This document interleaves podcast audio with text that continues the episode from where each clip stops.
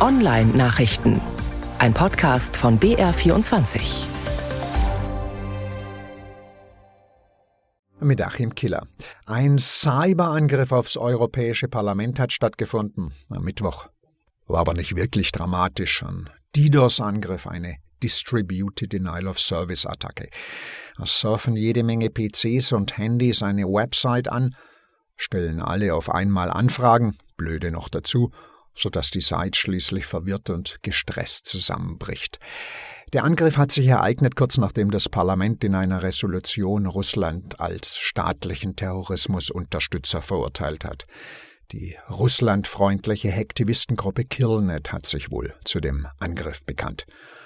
Die ist für sowas zuständig, soll auch für die DDoS-Attacken beim European Song Contest dieses Jahr im Mai verantwortlich gewesen sein.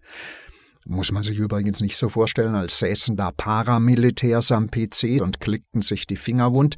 Vielmehr kommen bei DDoS-Attacken meist Zombies zum Einsatz. Mit Schadsoftware infizierte Rechner, die von den Angreifern in Kompanie- oder Bataillonsstärke kommandiert werden. Meist ohne, dass die Besitzer der Rechner was von merken muss man aussperren. Das digitale Ungeziefer keine unnötigen Löcher in die Firewall reißen, regelmäßig Softwarelücken stopfen und ein Antivirenprogramm nach dem Rechten sehen lassen. Der reichste Mann der Welt hat mal wieder einiges zusammengezwitschert diese Woche. Im Ergebnis sollen von den 7500 Beschäftigten, die Twitter hatte, als Musk das Ruder übernommen hat, noch 2000 übrig sein. Das hat ein entlassener Insider der britischen BBC gesteckt.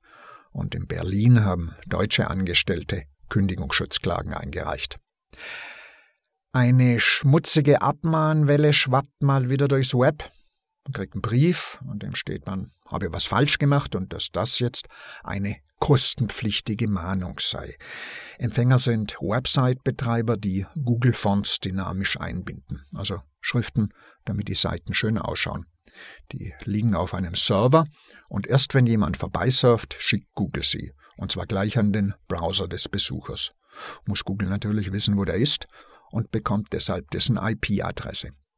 Das Landgericht München nun aber hat im Januar geurteilt, dass man die Surfer vorher schon mal fragen sollte, bevor man ihre persönlichen Daten über einen großen Teich schickt.